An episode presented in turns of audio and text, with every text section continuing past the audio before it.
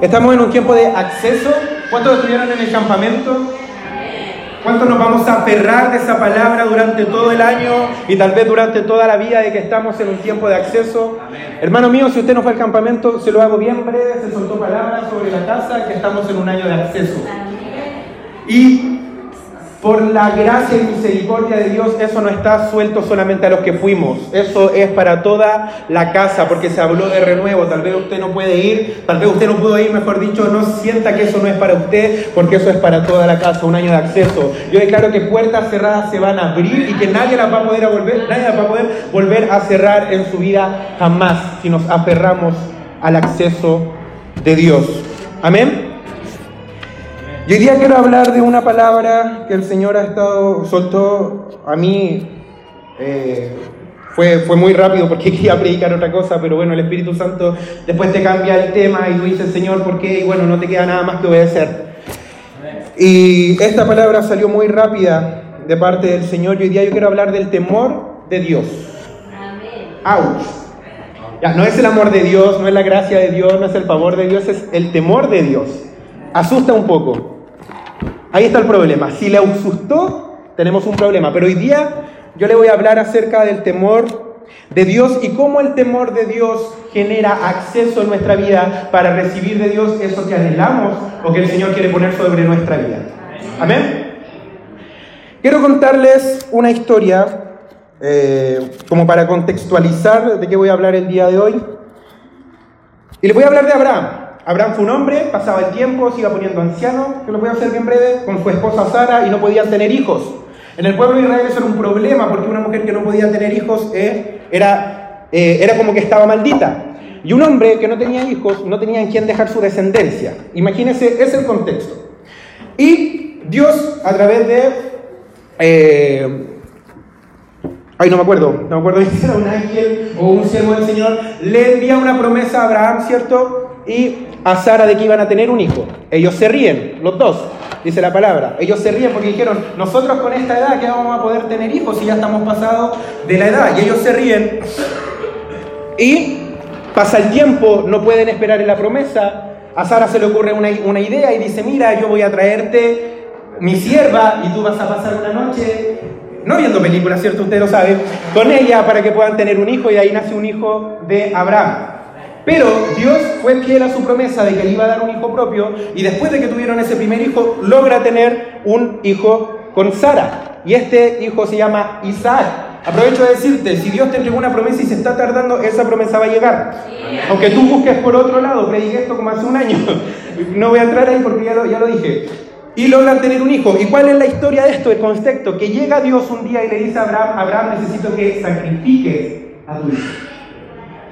Tal vez Dios a ti nunca te ha pedido eso, pero tal vez te ha pedido que tú sacrifiques algo que a ti te gusta mucho y tú dices, Señor, pero ¿cómo? ¿Por qué? Y eso nunca se va a poder comparar a que Dios te pida que sacrifiques a un hijo. Eso es el contexto de la historia. Dios diciéndole a Abraham que sacrifique a su hijo amado, a Isaac, al hijo por el que esperó tanto tiempo.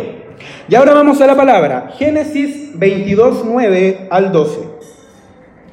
Y cuando llegaron al lugar que Dios le había dicho, edificó allí Abraham un altar y compuso la leña y ató a Isaac su hijo y lo puso en el altar sobre la leña. Y extendió Abraham su mano y tomó el cuchillo para degollar a su hijo. Entonces el ángel de Jehová le dio voces desde el cielo y dijo, Abraham, Abraham. Y él respondió, heme aquí. Y dijo, no extiendas tu mano sobre el muchacho, ni le hagas nada, porque yo conozco que temes a Dios por cuanto no me rehusaste tu hijo, tu único.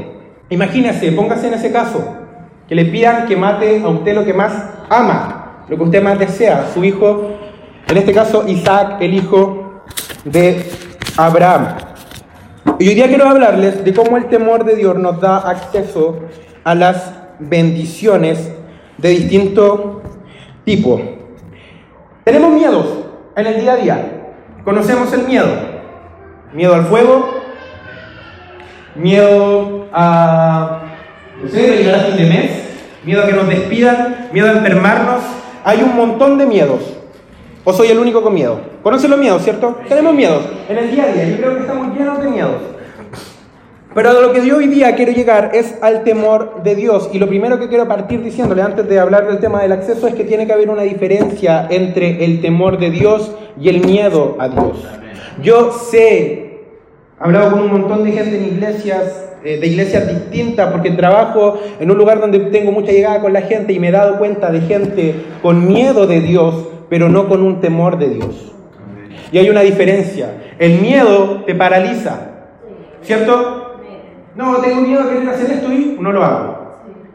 Pero el temor de Dios te acerca a Dios.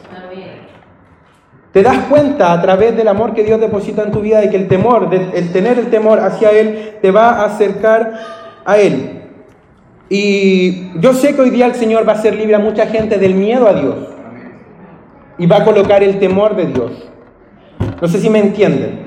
Amén. Y día a día vivimos con miedo. Llegar a fin de mes, ¿cierto? Enfermarnos, que se nos caiga el internet. Para los más millennials, nos enseñaron de toda la escuela menos a vivir sin internet. Y ahí nos aburrimos, ¿cierto? No podemos poner música, no podemos ver predicaciones, etc. Y lo primero para generar temor de Dios sobre nuestras vidas es conocer a nuestro Dios. Debemos tener un temor reverente a Dios no basado en el miedo, respeto, Debemos conocer lo que Dios es, qué es lo que Dios ha hecho. Te explico una diferencia entre el temor y el miedo. Yo en mi casa, bueno, yo ya me separé de mis padres, me casé, pero cuando yo voy a mi casa, perdón, cuando yo voy a la casa de mis papás, yo sigo teniendo un respeto, una reverencia, un temor de mis padres, de que en su casa se hace lo que ellos digan, de que si ellos quieren cortar leña a las 7 de la mañana no me van a poder dejar dormir, y yo obedezco, ¿cierto?, por un tema de temor. Yo puedo dormir en la sala de la casa o en cualquier pieza y a mí no me, va, a mí no me da miedo que ellos hagan cualquier cosa conmigo. ¿Por qué? Porque sé que ellos no quieren hacerme nada malo. Entonces, ¿por qué pasa esto? Porque yo conozco a mis papás. Ustedes conocen a su papá, usted tiene respeto por su papá, el Señor nos llama a honrarlos, que, no lo sabía, para vivir muchos años. No ore para vivir 100 años, honra a sus padres. Y en temor yo honro a mis papás, vivo en respeto a ellos, pero yo a mis padres no les tengo miedo. Y así comienzo a de alguna manera a marcar la diferencia entre el miedo y el temor a Dios. Y es necesario conocer a nuestro Dios. Yo sé que esta predica tal vez no es muy popular. No es como cuando uno habla del gozo y sale amén, amén, amén, amén. O la misericordia, o la gracia, o el favor. Hoy día estoy introduciéndolos al temor de Dios porque nos va a dar un montón de acceso. Amén nos va a dar acceso a bendición del Padre, nos va a dar acceso a un montón de cosas. Y debemos conocer a nuestro papá. Como yo conozco a mi papá, Milton Valdebenito, yo sé que lo respeto y que en su casa él nunca me va a hacer nada malo. De igual manera, debemos conocer a nuestro Dios, tener un temor por Él, pero no un miedo, porque el miedo nos va a alejar de Él. El miedo es, chuta, me equivoqué, me tengo que esconder de Dios porque se va a enterar que pequé, entonces me vengo aquí atrás y me escondo de Él. ¿Alguien ha vivido con miedo a Dios? ¿Alguien ha vivido eso? Cuando no se revela la paternidad de Dios sobre nuestra vida, vivimos con el miedo a Dios. Pero cuando se revela la paternidad de Dios, vivo con temor de Dios. Cuando vivo en el miedo, es me equivoqué, tengo que esconderme, como lo hizo Adán y Eva. Se pusieron hojitas, ¿cierto? Se taparon todo lo que ellos tenían y se escondieron de Dios. Pero en el temor de Dios, ellos hubieran dicho, oh, nos equivocamos, necesitamos a nuestro papá. Me acuerdo un día, ya les voy a tener que contar un testimonio, había salido con Maggie, llevábamos como dos meses saliendo, y salimos en el auto y yo puse música para amenizar el momento y se me quedó el contacto abierto y se descargó el auto. Agosto, llovía, llovía, llovía. Yo dije, rayos, ¿qué hago? Lo empujo, me mojé entero. Y, intenté buscar la solución en mí mismo y al final, ¿qué hice? Busqué el celular y no llamé a mi papá. Llamé a mi cuñadito hermoso, Michael Parra. Cuñadito, me quedé en la playa tirado, se me descargó el auto. ¿Y qué andaba haciendo ya? No te puedo contar qué andaba haciendo ya. Y al final tenía que ir igual, iba a ver igual con quién andaba. Y, bueno, ahí me intenta ayudar a empujar el Michael, ¿cierto? Y no hubo caso, me tuvo que tirar con un lazo hasta la casa. Y llega mi papá, ¿cierto? Y me ve y dice como, y como que se enoja. Y yo pensé que me iba a retar porque le había descargado el auto, porque tenía que ir a la pega, esto y esto otro. Y a mi papá lo único que le enojó fue que yo no le haya avisado. Y con Dios pasa exactamente lo mismo. La paternidad de Dios es exactamente lo mismo. La paternidad, la paternidad nos lleva al temor de Dios. A que Dios nos queda mirando con, ¿por qué no me avisaste? ¿Por qué buscaste solución en algo que no era lo primordial o que no era yo? Y el temor de Dios nos guía a papá. El miedo te guía tu cuñado, te bendigo Michael. Pero el miedo te guía a buscar en otro lado. El temor de Dios te llama, te lleva a buscar en Dios. Entonces, tal vez yo a esa instancia aún no terminaba de conocer a mi papá. Pensé que me iba a retar, pensé que no me iba a prestar el auto para salir a pololear nunca más, porque es la cuna de mi amor con Marjorie. Y yo dije, ¿qué hago sin auto? Tengo que esperar, no sé, hasta octubre que deje de llover para salir con ella. ¿Por qué? Porque aún no terminaba de conocer a mi papá y tenía miedo de él en vez de tener un temor de pedirle ayuda a él. Creo que con eso queda un poco más claro. Amén. Y debemos conocer a nuestro papá. Y yo te hago la pregunta hoy día, si tal vez tú sientes que no tienes temor de Dios, ¿cuánto tú conoces a Dios? ¿Cuánto conoces a tu papá? Te invito, martes, 19 horas, ven a conocer a tu papá. Hay discipulado. Ven a conocer a tu papá. ¿Y cuánto sabemos de Dios? Tal vez conocemos poco de Dios, no sabemos. Tal vez conocemos solo que Él es bueno, que Él es misericordioso. Tal vez la manera como Dios te atrajo a este lugar fue a través de la gracia, la misericordia, y siempre va a ser así. Amén. Pero llega un punto en que tienes que conocer el otro lado de Dios, y es que tu Dios es un Dios temible, poderoso en batalla. Él es fuerte, Él es el león de la tribu de Judá. Tu Dios es temible. Tu Dios es fiero, tu Dios es salvaje. Pero ¿qué pasa sobre todo esto que puede asustar un poco? Tu Dios es bueno. Tu Dios es bueno. Tiene todos estos atributos que al mundo le dan miedo, pero tu Dios es bueno con sus hijos. Es bueno con nosotros. Y te, te cuento un poco de historia de los judíos. El pueblo de los judíos hasta los 5 o 6 años se preparaban en estudiar el Torah, los niños, el Torah, el Pentateuco, Génesis, Éxodo, Levítico, Número, Deuteronomio. Se lo sabían de izquierda a derecha y de derecha a izquierda. De entre los 6 hasta los 11 años se aprendían profetas mayores, profetas menores, libros poéticos, se aprendían la Biblia. Los que eran más secos terminaban siendo rabí. A los que no le iba bien, los que no podían acceder como a la escuela de rabí, porque en ese tiempo ser rabí era mejor que ser médico, era mejor que ser abogado o cualquier profesión. El pueblo de Israel querían ser todos rabí. Los que no podían ser rabí se dedicaban al negocio familiar. O eran pescadores, o eran carpinteros, etc. Pero ¿se dan cuenta cuál es la base de la educación de los judíos? Conocer a su Dios. A los 11 años el Antiguo Testamento se lo sabían de izquierda a derecha, de derecha a izquierda. Ellos conocían a su Dios. ¿Cómo nuestra educación como hijos de Dios? No me responda. Es retórica la pregunta, no me responda, pero debemos conocer a nuestro papá para crecer en temor a nuestro papá. Y ellos conocían a su Dios. Y el libro de Hebreos 12:28 dice, así que recibiendo nosotros un reino inconmovible, tengamos gratitud y mediante ella sirvamos a Dios, agradándole con temor y reverencia. Así me acerco yo a Dios, con temor y reverencia. Amén. Debemos conocer a nuestro Dios, tener revelación de lo que Dios es, de lo que Dios ha hecho. Y no necesitamos tal vez mucha Biblia para saberlo. A mí me ocurrió cuando yo empecé a leer Génesis. Yo dije, el Dios que creó las aguas, las aguas por debajo de las aguas, los cielos, los planetas, el universo, todo lo que existe, es mi papá. Me creó y me eligió para amarme. Y bajo un temor de Dios, de saber que todo lo que existe en este lugar, Él lo creó y Él me ama. No sé si a usted le ha pasado. No sé si ve la estrella y dice esto es infinito, y de todo esto infinito, Dios decidió acercarse a mí y amarme. Y baja un amor por Dios, pero en mi caso baja un gran temor por Dios. Si a mí me preguntan quién es uno de mis personajes favoritos de la Biblia, yo siempre voy a decir que es Moisés. Porque a Moisés Dios le reveló el Génesis. Yo me imagino qué tuvo que haber visto Moisés cuando Dios le reveló la creación. Debió haberle bajado un temor de Dios tremendo, de que Dios le mostró la película de cómo creó todo con lujo de detalle y de que ese mismo Dios lo estaba eligiendo a él para salvar un pueblo, para que su, para que su nombre quedara inscrito en este libro. Te digo algo, ese mismo Dios tremendo, grande, que creó todo, es tu Padre. Y con reverencia nos tenemos que acercar a Él. Amén. No sé, yo flipo, como dicen los españoles, me vuelvo loco cuando veo las estrellas y veo hacia arriba y digo, la creación es enorme. Dios es más grande que todo eso y está dentro mío. ¿No le da un poquito como de, no se le paran los pelos o me pasará a mí nomás? Amén, pasa. Y es nuestro papá. Y Proverbios 19, 23 dice que el temor de Jehová es para vida y con él vivirá lleno de reposo el hombre y no será visitado de mal. ¿Quieres vivir muchos años? Temor de Dios. ¿Quieres no ser visitado por el mal? Temor de Dios. Te la dejo ahí. Y ya sabes cómo tienes que conocer más a tu Dios ya sabes cómo puedes conocer más a tu Dios para crecer en temor a Él y tener acceso a las cosas que te voy a decir después. A través de este libro, 66 libros de la gloria de Dios para que tú crezcas en temor a Él y para que Él te bendiga y se acerque más a ti. Tal vez no sabes cómo crecer en temor a Dios.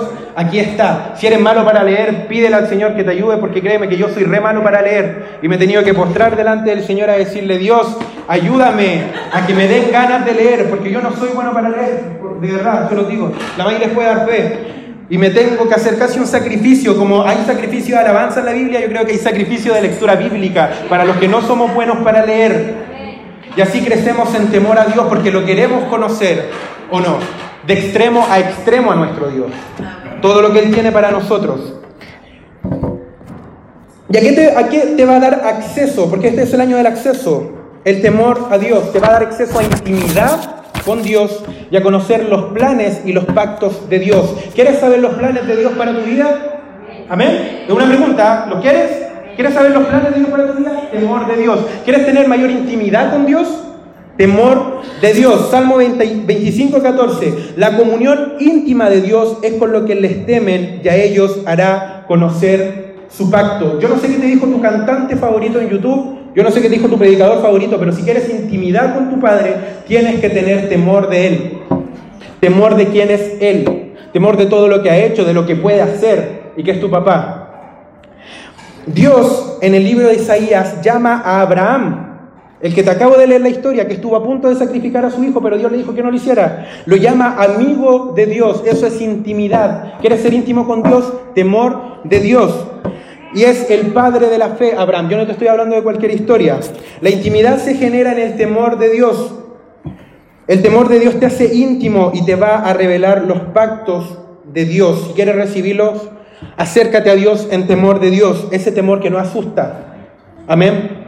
No nos confundamos. Yo viví años asustado de Dios, de que si yo no lo servía me iba a quitar a mi familia, de que si yo no lo servía eh, me iba a quedar pobre, de que no iba a poder estudiar, etc. Ese miedo religioso. No sé si lo conocen o han escuchado a alguien que hable con ese miedo religioso. El temor de Dios te acerca, Él te hace íntimo. El temor de Dios te hace íntimo. Aleluya. Y en el campamento Dios nos habló y cuando sucede es hermoso, nos quebrantamos, nos ponemos agradecidos, lloramos, quedamos ahí tirados. Amén. Ah, cuando el Señor nos habla, ¿cómo quedamos? Vueltos locos, ¿cierto? Pero, pero, cuando hay promesas de Dios sobre nuestra vida debe aparecer lo que es el capot de Dios, que es el peso de la gloria, el temor de Dios. Te digo algo, Dios no te da promesas simplemente porque sí. Dios no te da promesas porque eres bonito o porque cantas bien, Dios te da promesas por un cumplimiento de lo que Él te soltó. Y cuando sabes que Dios te entrega algo es con una responsabilidad y que eso tiene que ocurrir. Y ahí viene un temor de Dios, de que Dios a mí no me dijo que iba a ir a las naciones y que yo ahora tengo que esperar si pasa o no pasa. El Señor te está pidiendo que tú te muevas. Yo no sé qué palabra el Señor te entregó en el campamento, o te entregó tal vez en un culto para los que no han podido ir, a, para los que no, pusieron, no pudieron ir al campamento, perdón. Pero cuando viene palabra del Señor, cuando el Señor te cuenta su intimidad a ti, tiene que venir el temor de Dios de que eso se tiene que cumplir. Amén. Amén. Las profecías, las promesas de Dios no son para que las esperes, es para que te muevas y que ocurra en responsabilidad de que el Señor me está dando a mí algo que probablemente alguien no le dio y eso me tiene que poner un temor. Les cuento algo, cuando de repente en, culto o en campamentos con la y somos ministrados y uno quedó por allá y el otro quedó por acá y nos volvemos a encontrar cuando el culto termina, nos quedamos mirando y decimos cooperamos cooperamos. El Señor puso algo sobre nosotros, ahora nos está pidiendo que dejemos algo para que Él nos pueda llenar con su gloria y cooperamos. Por Dios que nos está mirando, eso nos decimos. El Señor nos entregó algo y el temor de Dios desciende sobre nosotros, de que algo vamos a tener que dejar y hacer para que venga el cumplimiento de esa promesa. A mí me encanta cuando veo que Dios suelta palabra, no sé, Claudio, el Nacho o cualquier persona de acá. Yo digo, wow, el Señor le está entregando sus planes, pero cooperaste, guachito. El temor de Dios tiene que venir sobre tu vida, no para decir, oh, aleluya, sentí algo, me tomaron una foto en el campamento y ahora no sé qué hago. No, el temor de Dios tiene que venir a tu vida, de que con eso tú tienes que hacer un algo, de que no a cualquiera Dios le entrega sus promesas, no a cualquiera Dios le cuenta sus planes, no cualquiera es íntimo. Y el temor de Dios te lleva a entender lo que Dios eh, entender que Dios no te habla, no te entrega su espíritu, no te llena solo porque sí. ¿A quién Dios le contó su pacto? A Noé. ¿Sabe la historia de Noé? Construyó un arca, venía un diluvio, Dios se había arrepentido de crear a, la humanidad, iba a destruirlo todo. Y acá dice en Hebreos 11, Noé con temor preparó el arca. Fue un hombre que preparó el arca con temor, debió haber predicado con temor, debió haber eh, ido a cortar leña con temor de Dios, de que lo que ocurría era una realidad.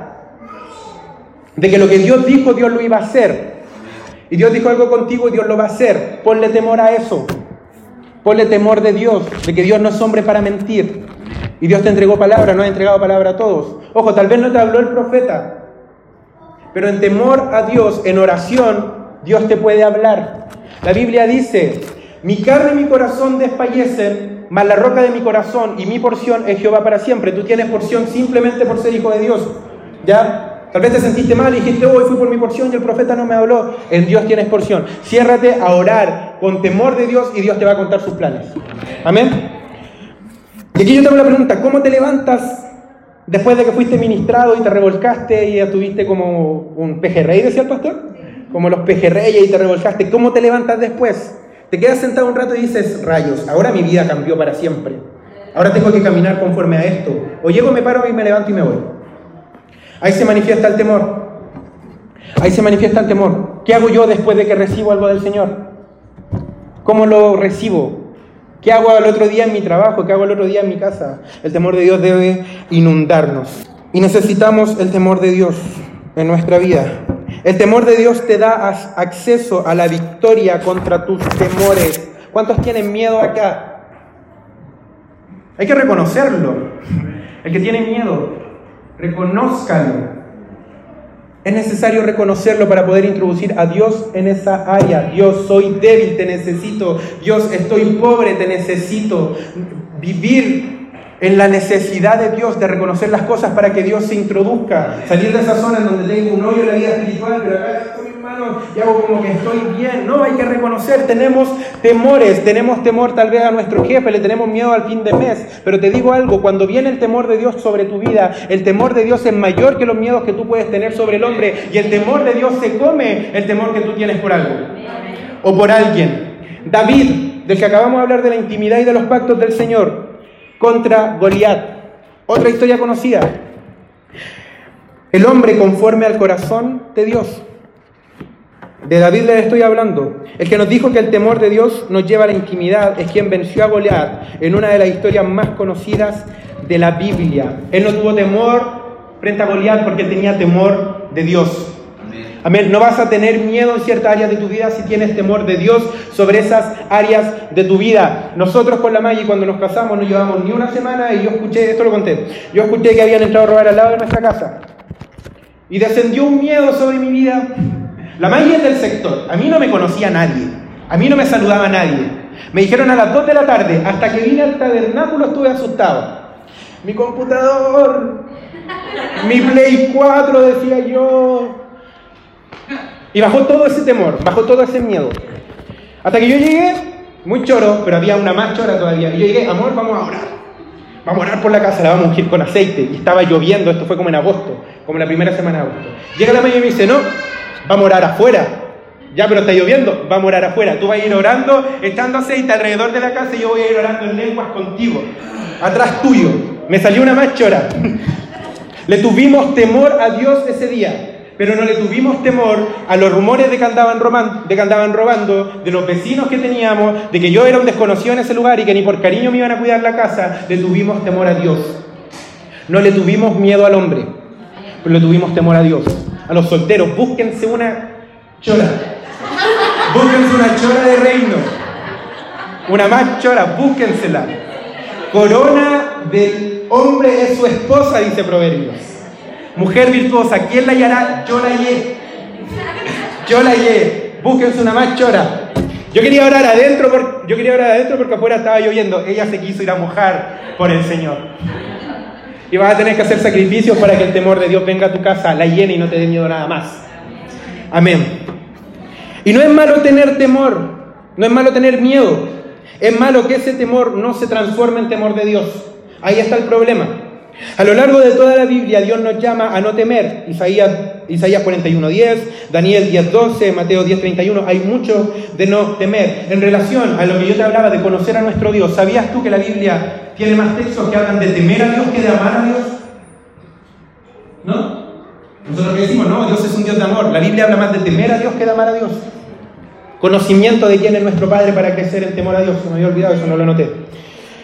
Y David no tuvo temor contra Goliat porque tenía temor de Dios. Debemos saber que nuestro Dios es un Dios temible. Valentía, el mismo David que se enfrentó a Goliat escribe, Jehová es mi luz y mi salvación, ¿de quién temeré? Aleluya. Jehová es la fortaleza de mi vida, ¿de quién he de atemorizarme? ¡Wow! Hombre conforme al corazón de Dios. Y David es uno de los hombres con más dramas en la Biblia, con más errores. ¿Lo conocen? El David, el David. Hombre conforme al corazón de Dios, temeroso de Dios, con embarrada y todo, nunca perdió el temor a Dios. Y escribe este tipo de salmos que vuela la cabeza. Esto solo, esto solo lo pudo haber escrito alguien con temor de Dios. Temor de Dios, ¿a qué más nos va a dar acceso? A santidad. ¿Quién quiere santidad del Señor para este año? Santidad Jehová. Separarte de todo lo que te separa de Dios. Eso es santidad en palabras simples. Apartarte para cumplir el propósito de Dios. Y el temor de Dios te abre acceso a los planes de Dios, como les comuniqué delante. Eh, y estos te demandan santidad a Dios. O sea, el temor de Dios te lleva a la santidad. Santidad separarse, no es seguir haciendo las cosas que retrasan tu propósito. Te leo 2 de Corintios 7:1. Así que, amados, puestos que tenemos tales promesas, limpiémonos de toda contaminación de carne y de espíritu, perfeccionando la santidad en el temor de Dios. Yo te dije antes, ¿cómo nos levantamos después de una administración? La mayoría de las administraciones te van a pedir que tú dejes un algo para que Dios pueda hacer en ti lo que te prometió. Siempre se va a tratar de que tú mueras para ganar la vida en Cristo Jesús. Siempre se va a tratar de que dejes algo para que, te para que Dios se glorifique a través de ti. Abraham tuvo que dejar a su familia, a su parentela, para poder cumplir el propósito de Dios. Prepárate este año para tener acceso a dejar cosas. Y tal vez esto no es muy bonito, pero vas a tener que dejar cosas por la causa del Señor. Tal vez te ha costado, porque cuesta dejar cosas. Cuesta mucho, nos aferramos. Pero con el temor de Dios viene la santidad que te ayuda a dejar cosas. Cuando yo volví al Señor a los 18 años, yo le dije, Señor, envuélveme en tu santidad. Nunca más un amigo me invitó a un carrete. Yo pensé que se le había perdido hasta mi número. Nunca más me llamaron. Yo dije, gracias Señor. Después lo valoré. Cuando me fui dando cuenta de que tenía amigos que intentaban volver a la iglesia, el carrete lo volvía para atrás, la droga lo volvía para atrás. Y yo me, dispuse, Señor, envuélveme en tu santidad, yo no quiero volver atrás. Nunca más nadie me habló. No, me invitaron a nada más. Bien solo me quedé, pero con la presencia del amado. Me quedé con mi rey, solo pero con mi rey. Y mi rey me mandó una esposa y ya no estoy solo. Aleluya. Y el temor de Dios nos lleva a odiar el pecado y amar la santidad, hacer lo que Dios hace, amar lo que Él ama, odiar lo que Él odia, introducirnos, parecernos más a nuestro Dios, la vida nuestra, nuestro propósito, nuestro propósito como hijos de Dios es hacer lo que Jesús hizo. No busquen más, no esperen más, lo dice aquí. Tienes que hacer lo que Jesús hizo y aún cosas mayores. Si todavía estás esperando, como el pueblo de Israel esperó 40 años en el desierto y tal vez todavía llevas 40 años en la iglesia esperando tu propósito de qué es lo que para, para lo que Dios me llamó, a mí me gusta cantar. Bueno, haz lo que Jesús hizo y canta. Haz lo que Jesús hizo y eh, sé diseñador de moda o diseñadora. Es la voluntad de Dios. Es la voluntad de nuestro rey hacer lo que él hizo. Ya no esperen más. ¿Y el pecado tiene solución? El perdón a través de Jesucristo, pero nos retrasa en el tiempo. Me acuerdo que el profeta Gustavo lo hablaba. El pecado tiene solución. Me arrodillo, pido perdón de todo corazón a Dios y el pecado tiene solución. Lo que nunca va a tener solución es el tiempo que perdemos a causa de nuestro pecado. Una semana entera sin ir a la iglesia. Así me pasaba a mí cuando caía en algún pecado. Yo decía, Señor, no soy digno, como Adán y Eva. Me escondía. Oh, Señor. Y lo veíamos igual que cuando le hacíamos algo en nuestra casa a nuestros papás. Rompíamos un vidrio y nos escondíamos. No, si de aquí a tres días se le pasa. Y pensábamos que, y yo pensaba que contigo era lo mismo. Señor, sí hice algo, pero estoy acá, escondido. Abogado tienes en el cielo, tú te equivocas y pides perdón al Señor. Amén. no perdamos más tiempo. La santidad es entender que no hay tiempo que perder, que tengo que separarme para mi Dios, que ya no puedo seguir perdiendo tiempo escondiéndome de Él. Amén. Clamamos este año por un año de acceso a la santidad. ¿Alguien lo quiere? Amén. Y el diablo sabe que fue vencido, pero a través del pecado intenta reducir el impacto del poder de Dios en la tierra a través de nosotros. Yo me declaro un hijo atado con lazos a Jesucristo y que de ahí nunca nadie más me va a sacar. ¿Alguien lo cree? ¿Alguien se cree así también? ¿O alguien está en duda? Si hay duda, eso hay que orarlo después. Si dices, no, pero es que puede que yo muera, no. ¿Qué es la fe? La certeza de lo que se espera. Es la certeza 100% seguro de que si yo me muero, me voy con mi Señor. De que si pasan los años, yo me voy con mi Señor. Tener ese temor de Dios que tenía Job. ¿Conoce la historia de Job? Una prueba tremenda que Dios le mandó a Job. Y Job decía, aunque Él me mate, en Él voy a esperar. ¡Wow! Digo yo. ¡Qué temor de Dios! ¡Qué seguridad de que él, él era en Dios para poder esperar en Él! Aunque Él lo matara, decía. ¡Wow! Digo yo. Y estamos enlazados a Cristo y de ahí nadie nos va a sacar. Amén. ¿Lo creemos? Que nadie nos va a sacar de ahí, ni lo alto ni lo profundo. Nada nos puede apartar del amor de Dios. En Cristo Jesús. Pero el diablo sí quiere entretenerte con el pecado. Por eso es necesaria la santidad. Porque si tal vez en los 50 años que quedan puede llegar a un impacto de mil personas, él te va a empezar a molestar con pecado. Va a empezar a cortarte las semanas hoy peco y lunes, martes y miércoles no sirvo, pero el viernes me vuelvo a santificar y ya perdiste tres días. Entonces, esas mil personas que tal vez podría haber llegado en una vida de santidad se van a reducir a 500. ¿Alguien cree que puede impactar mil personas? Veamos en grande el año del acceso, amén. Mil personas, aleluya. Dos mil personas. Entonces Él quiere entretenernos con pecado para que perdamos el impacto. Y por eso es necesaria la santidad en nuestra vida. En cada administración hay muerte, hay favor y gracia de Dios sobre nosotros. Y es para estar contentos y llenos de gozo, pero también viene el temor de Dios sobre nosotros, de saber, de, saber la responsabilidad que se nos viene. Eso se llama santidad, eso se llama temor de Dios. Dejar redes sociales para no seguir perdiendo el tiempo, dedicarte a leer la Biblia, dejar el fútbol para ir para ir a un culto el viernes, dejar de ver la Rosa de Guadalupe, y ponerte a orar. Porque, ojo, de repente hablan más del hombre, ¿no? El hombre todo el día con su cipa y su pez. Juanita, se sabe hasta los diálogos de la Rosa de Guadalupe. No es el qué. O sea, perdón, no es el cómo, es el qué. Y tal vez estamos perdiendo tiempo a falta de santidad, usando cosas que de verdad no nos sirven. Y el sacrificio, perdón, y para eh, para agradar a Dios, para mostrar temor de Dios, hay que mostrar sacrificio. Con esto estoy terminando. Abraham iba a hacer un sacrificio que a Dios le demostró que él tenía temor de Dios. Hay sacrificios que vamos a tener que hacer en nuestra vida. La santidad nos va a pedir harto. Tenemos, la Biblia dice tenemos que estar dispuestos a perder nuestra vida para ganarla en Cristo Jesús. Ouch. Perder nuestra vida. Señor, pero me gusta el fútbol, me gusta las redes sociales, me gusta esto, me gusta esto, nos gusta un montón de cosas, pero tenemos que aprender a dosificar a través de la santidad. Cuatro puntos. Temor de Dios. Necesitamos conocer a nuestro papá. Necesitamos despojarnos de ese miedo religioso que tal vez nos inundó por años. Ese miedo que nos separa de Dios. Que cuando pecamos nos alejamos de Él. Fuera en el nombre de Cristo. y día clamamos por temor de Dios. Amén. A través del temor de Dios, Él nos revelará sus planes y nos hará íntimos de Él. Un año para acceder a los planes de Dios. Si no lo hace a través de un hombre contigo, lo va a hacer a través de la oración. Hay cuarto de oración. Aleluya. Cuatro horarios. Aleluya. Él te va a contar sus planes y te va a hacer un íntimo de Él. Punto número tres. A través del temor de Dios, el temor al hombre y al infierno desaparecen. Porque el temor a Dios es mayor. Tal vez tienes que enfrentar a un jefe, tal vez tienes que enfrentar un desafío. Bueno, tú conoces tu desafío, yo creo que ni ejemplo te debería dar, pero hay desafíos, hay gigantes en nuestra vida, como el gigante que tuvo Goliat, perdón, que tuvo David, Goliat, y no vas a tener temor a él si tienes temor de Dios. Si sabes que de Jehová es la tierra y su plenitud, que todo lo que hay en este mundo es de tu papá, tú llegas y entras nomás. ¿Alguien ha vuelto a la casa de sus papás? Tal vez los que se fueron. Yo llego, entro y me meto al refri. Porque es la casa de mi papá. Amén. Y con ese temor a mi papá, pero confiado en que soy su hijo, me meto al refri. Sí, amén. Está pelado el refri.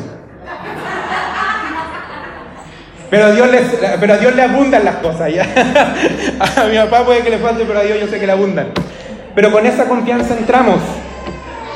De que ya no tenemos temor del hombre porque tememos de Dios. En el hueco de la mano de Dios estamos. En el hueco de su mano. Se puede estar cayendo el mundo y tú confías en Él. Podría Él matarte y sonarte bien feo esto, pero vas a- vamos a seguir confiando en Él por un temor reverente de quien Dios es. Fuera el miedo en el nombre de Cristo, miedo religioso se va y aparece el temor de Dios hoy día en nuestras vidas para vivir más cerca de Él. El temor de Dios nos acerca a Él. Desde hoy día en adelante, si vuelves a escuchar la palabra temor de Dios, tú sabes que es algo que te acerca a Dios. Conozco a alguien que me decía, no me gustan las iglesias evangélicas, él es católico, porque cuando, eh, cuando presentan a las guaguitas dicen, no, y que este bebé crezca en el temor de Dios, es como que le infunden el miedo para que él se porte bien. Él no sabe qué es. Los de afuera piensan que el miedo a Dios es infierno, es juicio. Nosotros como hijos valoramos el temor de Dios y lo amamos. Amén. Y cuando escuchamos temor de Dios, nos vamos a acercar más a Él. Amén. Y crecemos en santidad a través del temor de Dios. Un año para acceder a la santidad. La santidad no es fácil. La santidad yo sé, bueno, ah, te- tendré que predicarlo tal vez otro día, pero hay harto conflicto con el, con el concepto de santidad, esa santidad religiosa. La iglesia durante años pensaban que solo el pastor tenía que vivir una vida en santidad.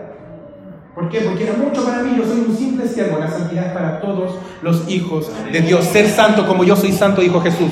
La santidad nos pertenece a todos, a través de Cristo Jesús. Podemos ponernos de pie.